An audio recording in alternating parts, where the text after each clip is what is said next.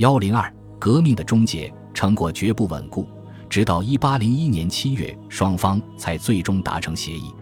谈判曾数次走到破裂的边缘，第一执政几次发出愤怒的最后通牒，而法国的一些部长也拖累了谈判，其中包括著名的被教者和前主教塔列朗，从教士转变为狂热的反基督教分子的腹泻。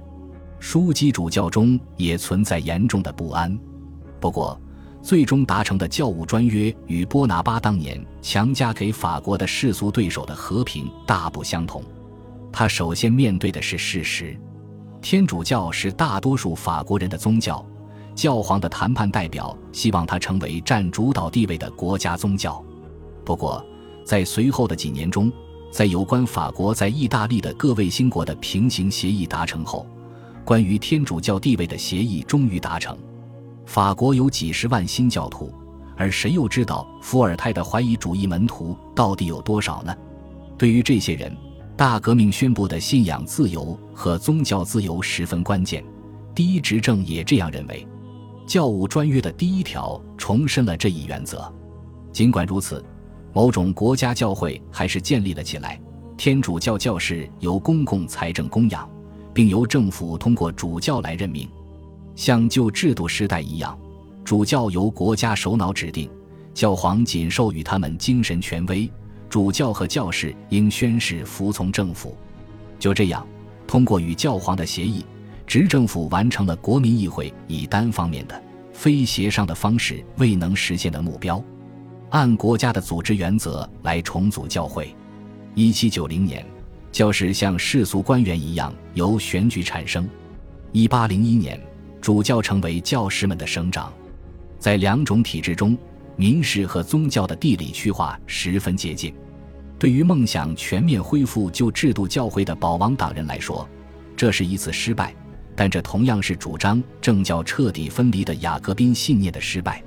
备受指责的宣誓派教会的幸存者，如今以高卢派自称。一八零一年六月，其中的四十位主教得以在圣母院聚会，以显示其力量。也许他们觉得自己已经名正言顺了。在拒绝宣誓的流亡高级教士中，只有一小部分人还活着。虽然波拿巴恢复了教会，但他们担心波拿巴会把他们交给一个从未放弃革命的教士群体。实际上，第一执政在拒绝讨论变更地产现状的同时，还对教皇提出了另一个前提条件：现有的主教，无论是宣誓派还是抗拒派，全都要免职。全面整顿必须有一个全新的开端，教皇没有反对，但这样的要求意味着承认教皇拥有一些世俗统治者从未认可的权威。在协议达成后，教皇就可以援引这些权威。他颁布了如数奉还诏书，呼吁所有抗拒派主教将权力交还于他。在九十三名幸存的抗拒派主教中，五十五人服从。正如他们当初服从前任教皇关于否认教士公民组织法的指令那样，拒绝交还权力的主教被教皇剥夺职务。由于罗马从未承认组织法时期任命的圣职的合法性，因此对宣誓派教会而言，这样的措施就不必要了。波拿巴做了必须做的一切工作，他下令教务会议驱逐未获认可的成员。不过。当他打算任命十二名宣誓派成员时，教皇感到大为震惊，而更大的震惊此时还没有到来。就在教务专约于一八零二年四月颁布前，法国单方面附加了七十七项组织条款，这些条款对教皇与法国教士之间联系的限制，比一七八九年之前的高卢主义时期还要严厉。一六八二年，路易十四的四条反教皇的高卢条款再次在所有学校和神学院被讲授。不过到这个时候，庇护七世认为，不管这些问题有多么重要，以抗议来威胁整个协定已经太晚了。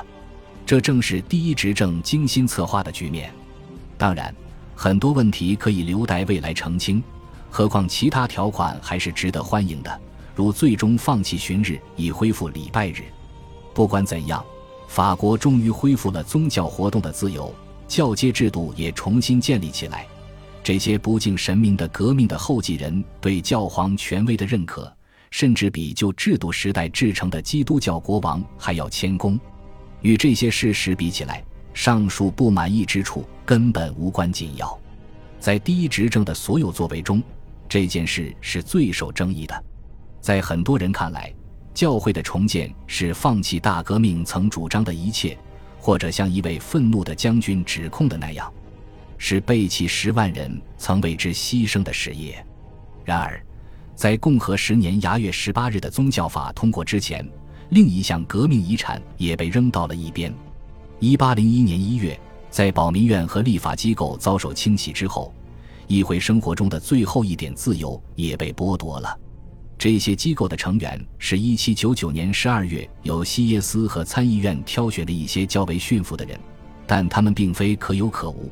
在四百名成员中，只有四十七人从未担任过历届革命议会的议员，因此他们熟悉辩论程序和立法方式。而现在，他们唯一的职责是认可第一执政的决定，这让他们难以接受。而且，这也不是西耶斯在起草宪法时的意图。事态的演变让西耶斯颇感不悦，他怂恿自己在保民院的朋友公开抨击法律提案。对此，波拿巴越来越恼火。第一执政宣称，他在保民院的批评者是一些抽象派的玄学术士，他们应该被溺死。他警告说，他不会像路易十六那样任人藐视，这个比较意味深长。马伦哥战役后，他的地位得以巩固。当他逃脱地狱装置的谋杀后，公众明显表现出欣慰之情。但即便如此，批评之声还是没有停止。到一八零一年春天。只有六项法案被否决，另六项法案被撤回。但是政府担心共和十年会议期间的反对将会激烈得多，因为教务专约必须通过立法程序而成为国家法律。当议会于十一月开会后，议员们甚至对胜利的和平条约也吹毛求疵。对于加速起草民法典的措施，第一执政则认为他受到了恶意阻挠。当保民院任命道努为参议员时，他认为这是一个蓄意的挑战，何况这位宪法专家还曾带头反对设立审理农村盗匪的特别法庭的法案。他觉得应该在辩论教务专约之前采取行动。宪法中特意设置的含混之处，现在可以为他所用。宪法规定，两个议院的成员应在共和十年改选，但是没有明确规定改选的方式和时间。于是政府宣布，现在是改选的好时机。参议院被责令着手提名可以留任议员的人选，就这样，六十人从立法机构中被清洗，二十人被逐出保民院。这次行动没有遇到抵制。几个月后，很多被清理的议员担任了别的公职。公众对雾月政变以来的首次清洗的反应难以捉摸。此时，独立的媒体大多已经消失。不过，警察的报告显示，在巴黎的咖啡馆里。所有的谈话都支持第一执政，蔑视那些不代表任何人而且忘恩负义的公职人员。据报道，公众现在关心的主要问题是第一执政的人身安全。作为稳定和秩序的保障者，他远比那些滑稽笨拙的政客可靠。十多年来的不安和动荡，活生生地证实了这些人的无能。在这种气氛中，教务专约终于在四月五日至八日呈给立法机构。而此刻，亚棉合约的消息传来，吹鼓声响遍全国。这项条约遭遇的反对并非微不足道，但仍以压倒性胜利通过了。在随后两个月中，另一些新举措也提了出来：重组教育、设立荣军团、延长第一执政的任期。一八零二年底，波拿巴成为终身执政，法国几乎再次拥有了一位国王。不过与此同时，一八零二年四月也是个庆典的月份，庆典在十八日复活节那一天达到高潮。当天的一次庄严的弥撒标志着天主教在法国的复活。弥撒在圣母院举行，第一执政、政府全体要员和外交使团出席。布道者是七十岁的布瓦日兰，曾经的埃克斯大主教，如今的图尔大主教。这位古老世家出身的贵族，曾在路易十六的加冕礼上发表布道词。此刻，他歌颂新的开端。那一天，巴黎挤满了兴高采烈的群众。一七九三年后陷入沉寂的钟声再次响起，与隆隆的炮声一起为人们助兴。夜晚降临时，殷实人家的窗户亮起了灯，但此刻所有人都没有考虑未来会给他们带来什么。战争结束了，政治纷争停止了，宗教自由恢复了，他们在为大革命举行葬礼。恭喜你又听完三集，欢迎点赞、留言、关注主播，主页有更多精彩内容。